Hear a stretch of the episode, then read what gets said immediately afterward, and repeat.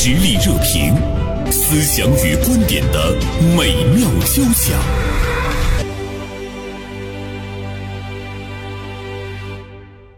啊，今天呢，我们来和大家说一说城市摆摊儿。今天，《大连晚报》名笔视线的执笔人张小帆，呃，写了一篇文章，支持年轻人摆摊的城市拥有未来。那么今天呢，就和小帆来聊聊呢这个话题。我们也会连线辽宁师范大学的教授杨秀香，从城市幸福生活的角度呢，给我们解读一下呢这个年轻人摆摊儿的城市，它到底呢会拥有一些什么？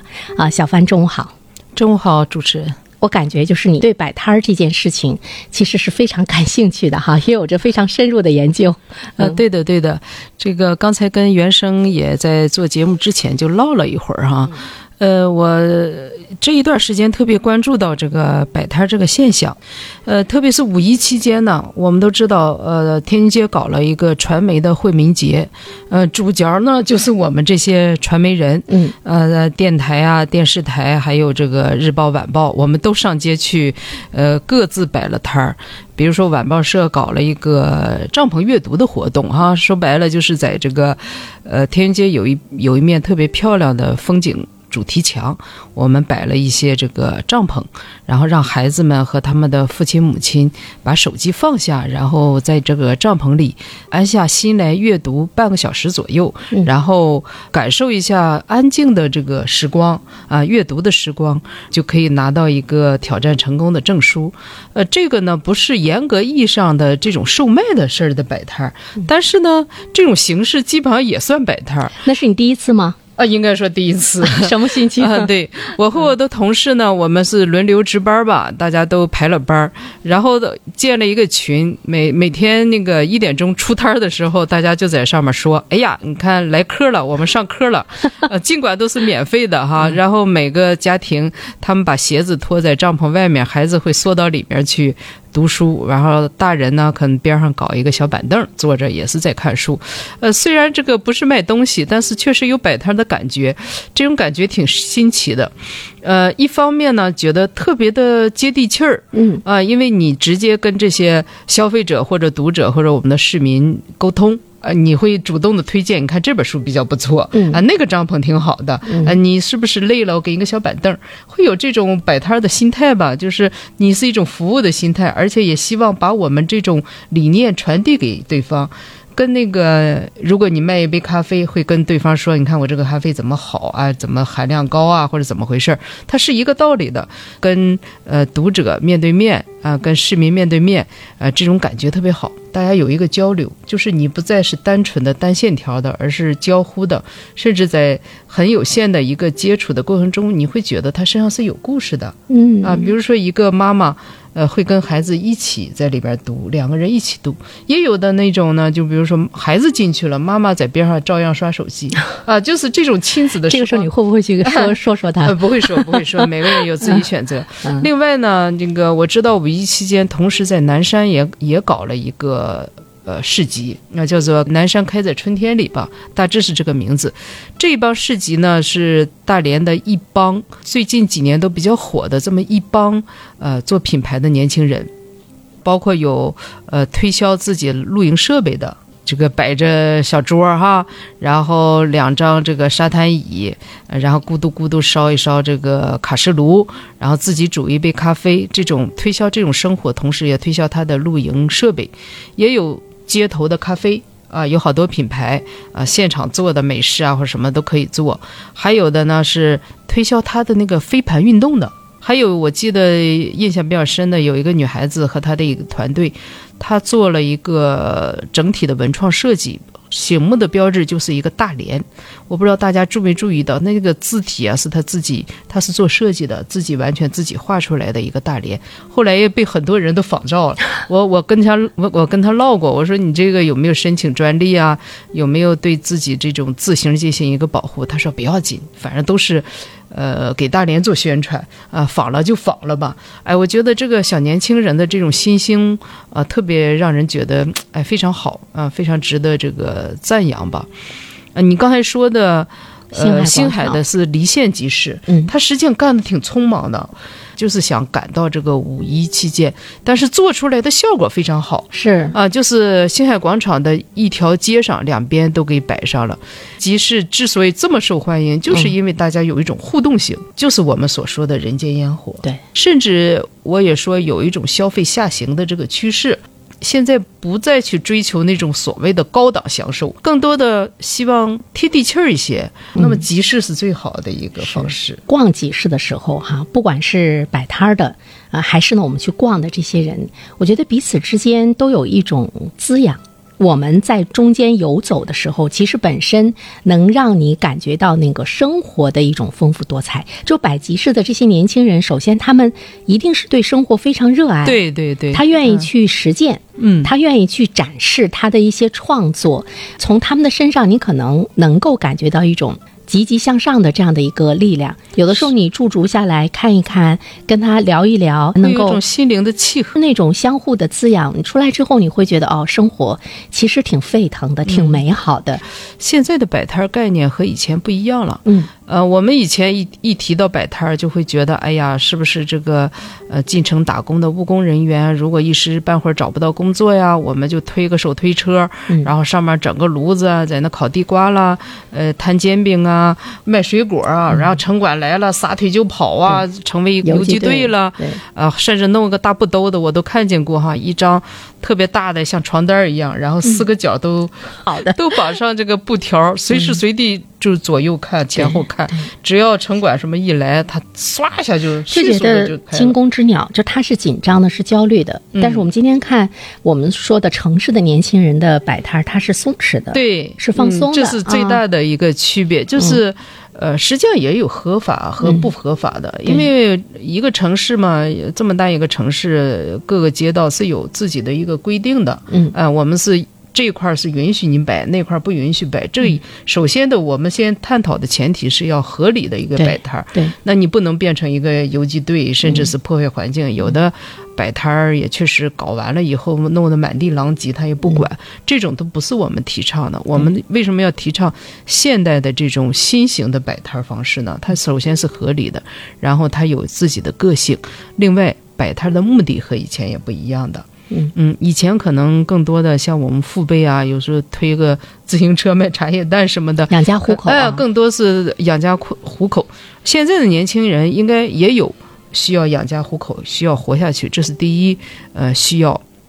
就比如说我接触过一个女孩，就是她她也是找了好多工作，总觉得不太合适。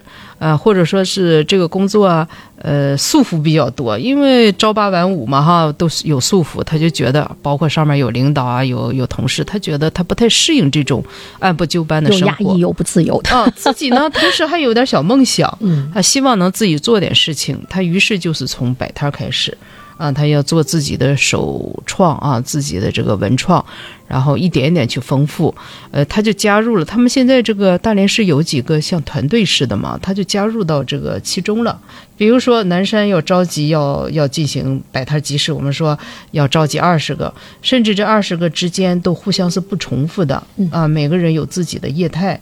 他们做的游戏规则特别有意思。如果你作为一个市民去到了南山，你可能在入门的时候，他会发给你一个呃一张这个纸质的像传单似的。哦。然后你在这几家商家，如果你都打卡了，他每到一个地方，他会给你贴一个小小贴纸。嗯。比如说你到了我这个呃。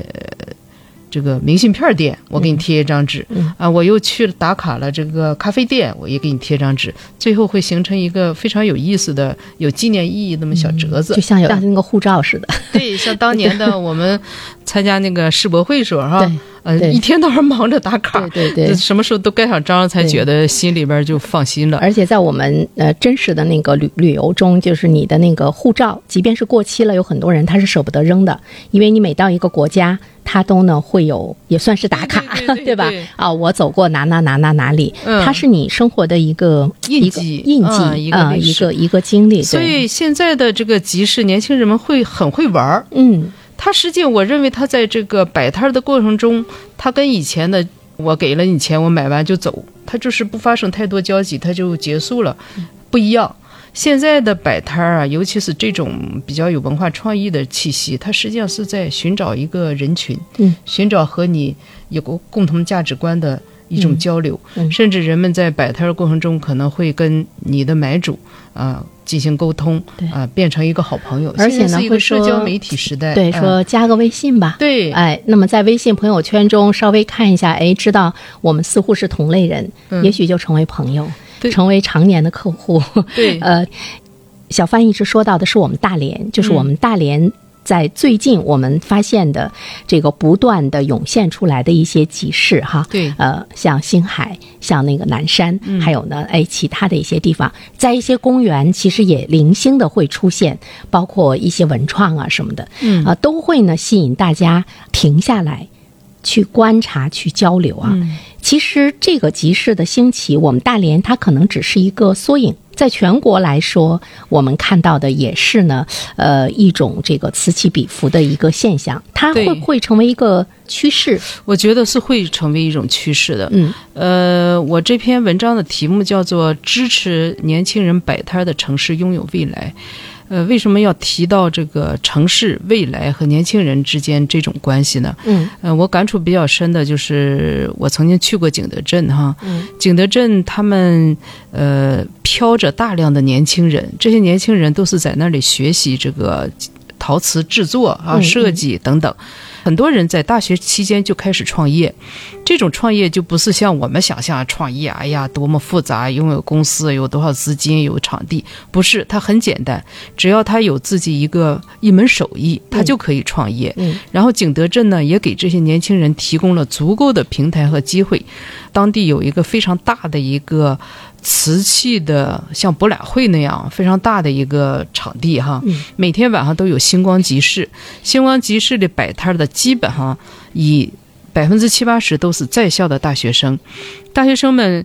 呃，可能我自己，比如说我，我就想画那种青花瓷，然后他一边呃画，然后一边就卖掉他的作品，嗯、就是一张很简单的桌子，上面铺一张布，然后把自己作品摆上去。他呢，就是在这个桌子边上坐着，用个小板凳，嗯一边在创作啊，一边在售卖，然后摆一个二维码。哦，嗯，他一天晚上可能有的少的卖到一百来块钱儿，有的多的，如果碰到什么订户，有可能就是全国各地有一些这个瓷器的经销商，他会来看。他觉得你这个大学生在校期间就有这么多想法，你这个作品是有潜力的，他可能直接跟他订货，几万块钱、几十万都是有可能的。就是说，如果你有很多你机会，对，就是你嗯对你自己的创作。对你的专业，对你呢这个精益求精的这个领域中充满了信心，对，那只要可以去摆摊儿啊。对，只要是摆摊儿就会有商机，我认为摆摊儿某种意义上也像是一个社交媒体。对就像我们都知道，在小红书上我们可以看到各种各样的生活方式。嗯，那么年轻人在星光集市里摆一个小小的呃一平米见见方的一个摊儿，实际上也相当于我在小红书上做了一个。自己的小频道，嗯。啊，他把自己的创意、我的优势、我的作品就这么放在这块儿，你看到了，你喜欢，那你我们之间就发生交集了，你就拥有一个创业的机会了。所以呢，我们就会看到，之所以呢今天的摆摊儿跟以前不一样，比如说以前我们会看到摆摊儿人他是为了满足他的那个最基本的生活需求哈，吃饱他是对挣扎在那个贫困线上哈。但是今天呢，我们会看到这个集市很大创业摆摊儿，对对，已经有了很大的一个拓展哈，包括摆摊人本身，嗯、他。在那个追求的过程中，其实我们会看到，呃，集市成了一个比较低成本的，可以带来商机的一个集合地。对，对。所以说，如果城市里给年轻人创造这种，你不需要拿多少摊位费，不需要去租什么你也不需要交 多少税，啊，对对对。甚至你也不用给你这个摊儿弄得怎么豪华，嗯。就是你的成本很低，嗯，但是呢，你可能在这样一个平台上获得足够多的机会，我认为这就是一个城市的营商环境。我们也经常说说鼓励年轻人你要去创业，对。对，但是我们鼓励他创业的时候呢，其实从城市管理者的角度上来讲，怎么样给他营造一个最低的创业成本，就是让他对心里足够宽容没有顾忌，是吧？对对对那我有一个朋友，他是开那个餐馆的，就问他，我说，哎，呃，过去那三年你的经营怎么样？嗯他说我盈利的。完了，我就特别吃惊，他是在东港那一块儿哈，我说我说你怎么还会盈利？因为我并没有觉得他客流很好。嗯结果他告诉我说，呃，因为角楼他父母花两千万给他买下来啊，是自己的房子。对，在这个过程中，我们会注意到，哎，他是可以盈利的。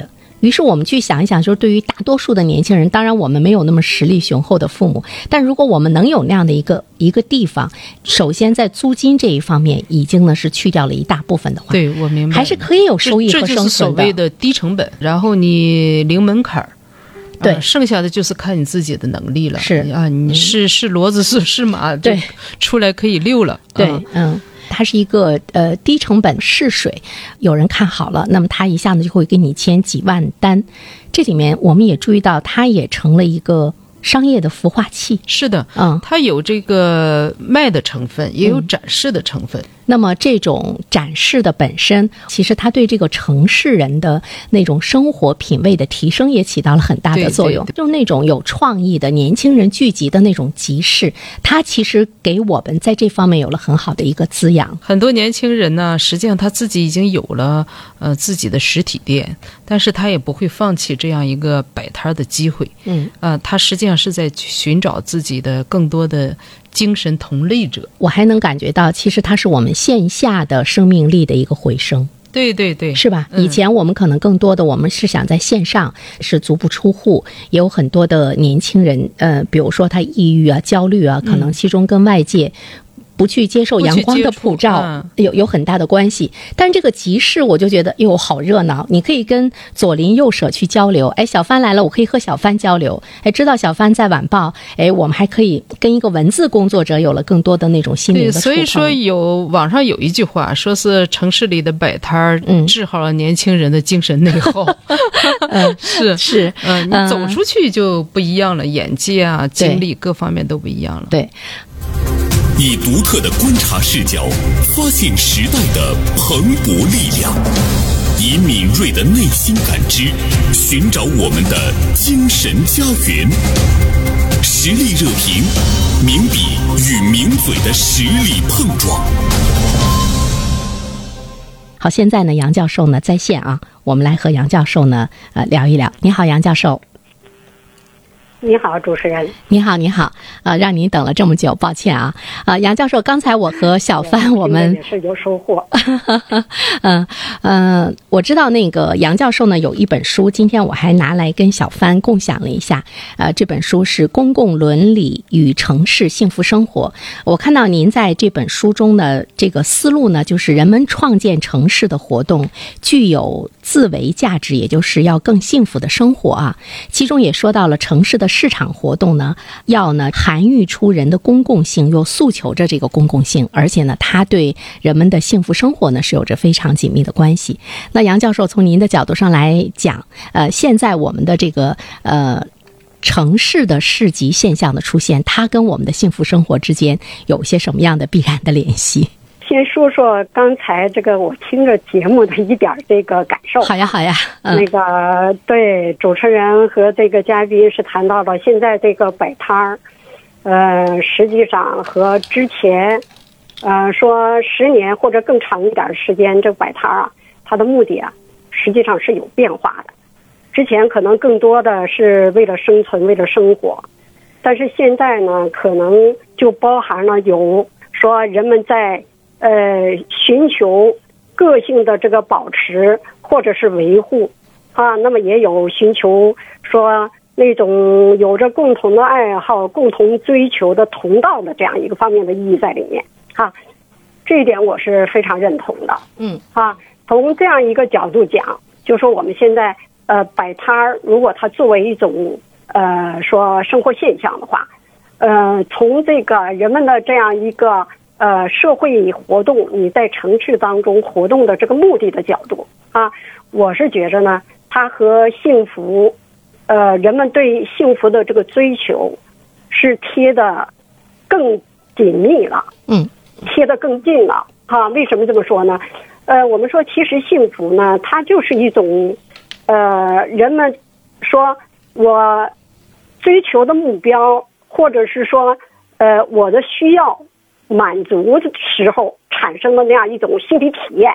那么我们说，人们在摆摆摊的这个过程当中呢，你看一个方面是说我拥有这样一个商品，然后呢，我通过摆摊的方式我出售。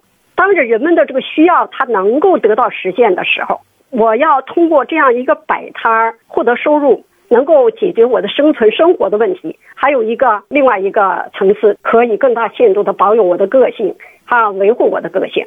需要满足了，我有了这样一个满足的体验，这本身其实就是一种幸福，确实有它的这样一个积极的这个意义。呃，换一个角度来说的话，就这个摆摊的活动本身。包含了谋生、就业，甚至是创业的这样一个意义在里面，在当下，我觉得就特别有意义，展示了说你在城市生活当中的这个人，他是在积极的生活，不等不靠，也不依赖谁，呃，尤其是对于年轻人来讲，我通过我的积极的这样一个就业的、创业的这个活动。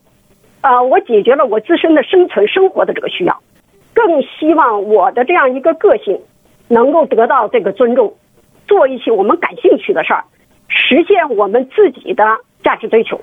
它其实就是人程度不同的需求的满足，也就是说，你程度不同的幸福的实现，啊，能够让我的个性得到发展，能够让我的爱好得到这个实现，自我价值的这个追求。能够得到满足的话，这就是人的更高端的需要的这个满足。这毫无疑问，可能这是一种呃更高层次的这个幸福感了。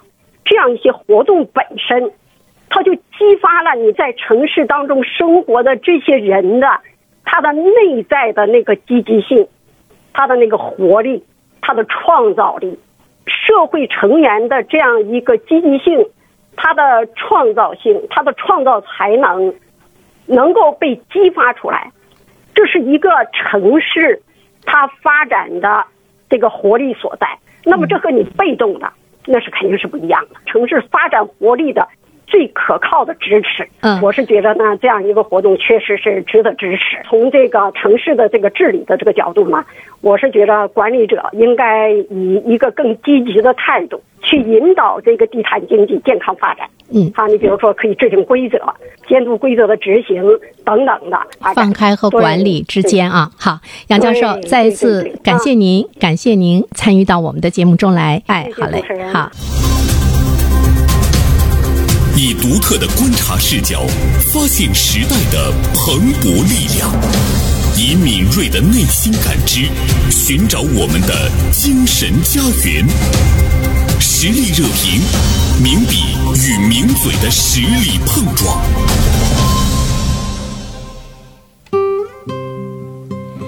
好，刚才呢，我们是电话连线了辽宁师范大学的杨秀香教授哈。杨教授呢，从呃激发这个城市的活力、内生力的这个角度呢，他是希望我们的管理者能够呢，给我们的城市的市集有着更加开放包容的这样一个心态。呃，他说到了一个内生力，哎，我觉得还是蛮有启发的。就是不管年轻人还是成年人，如果他都有那种创作、交易。呃，这样的呢一种内生力的话，我觉得这个城市的创造力、创新和它那个贸易的那个活力，是不是就起来了？小凡，嗯，是的，是的，就是一个城市的活力，就看你怎么看。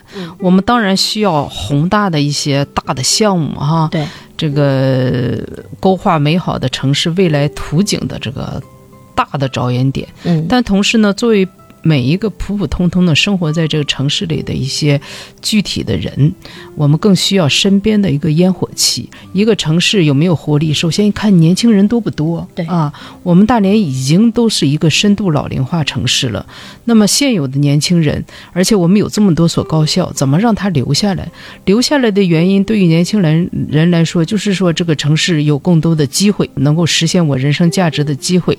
第二个，这个城市有各种各。各样的能够让我感觉温暖、感觉生活便利、感觉这个有人情味儿的一些元素。对，嗯，我觉得这些是很重要的。而且呢，我们会看到，其实这种集市的出现，它并不是说在一些二三线城市、三四线城市比较多，反而呢，在我们所看到的，比如说一些一线城市，包括热点的二线城市，哎，它的那种繁华，给了我们更大的一些启示。它的这个参与者呢，也不单单是我们说到的年轻人，呃，其实我们也会看到，还有一些很富有的年轻人，他也呢。融入到了这个集市的参与者中间来，我感觉到是一个社会的认可，它也有一个引领，是吧？像那个前几年比较流行那个后备箱集市，哈，嗯，呃，就有好多这个开着豪车，对，或者是比较高档的私家车的白领啊，呃，甚至是自己就是做一个小老板，做这个做企业的，他在这个。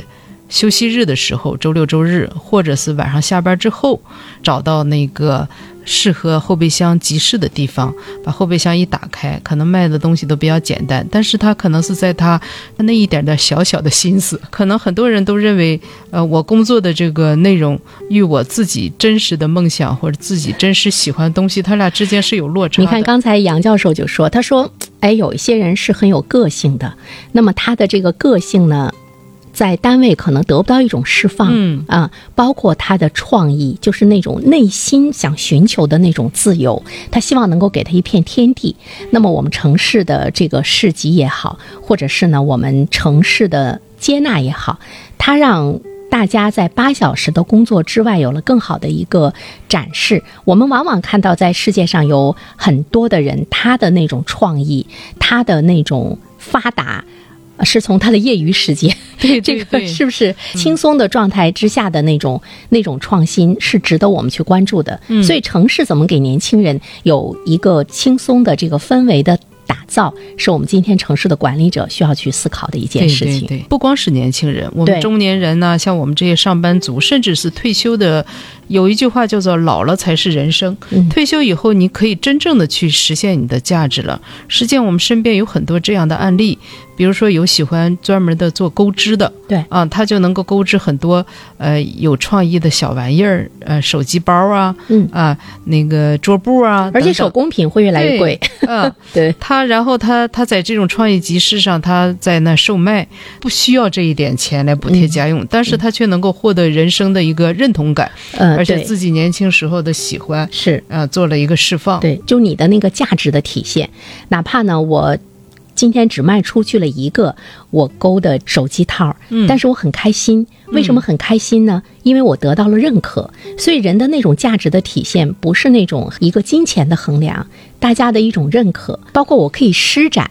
这个呢，都是一个价值。在人群中和城市和他人有这种交集，是这个很重要。对，让你保持年轻。对，沸腾的生活吧，这样一个融入，才让人们内心啊，他有了那种像杨教授说到的那个内生力，就是我想去做。嗯，我不需要你给我啊什么什么促进啊、触动啊，就是我内心我就是想去做这件事情。对就是我们说的自觉自愿去做。对，这个是很重要。对，林语堂曾经说，一般人不能领略这个。尘世生活的乐趣，那是因为他们不深爱人生，把生活弄得平凡、刻板而无聊。那么今天呢，在我们的城市中，就有这样的一群人，或许呢，他们是为了体会生活的乐趣，改变了这种刻板无聊的日常，用创新的思维、发现的眼光和灵巧的双手，把繁忙的日子过成诗，把自己的创作集中亮相，打造城市的呃市集，为我们的都市生活增添了别样的。风景，